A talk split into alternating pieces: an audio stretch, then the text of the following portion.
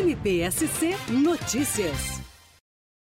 A partir de uma condenação criminal com trânsito em julgado pela prática de crime de maus tratos contra três animais, tendo um deles vindo a óbito, a 21ª Promotoria de Justiça de Joinville ingressou com um pedido de liquidação de sentença visando o pagamento pelo autor desses ilícitos de uma indenização por danos animais. O valor indicado e requerido na ação foi devidamente determinado e calculado através de uma perícia realizada por profissionais com expertise na área de perícia médica veterinária É importante frisar, portanto, que comprovada a prática de ilícitos contra uh, animais, é possível sim a cobrança de uma indenização a título de danos animais.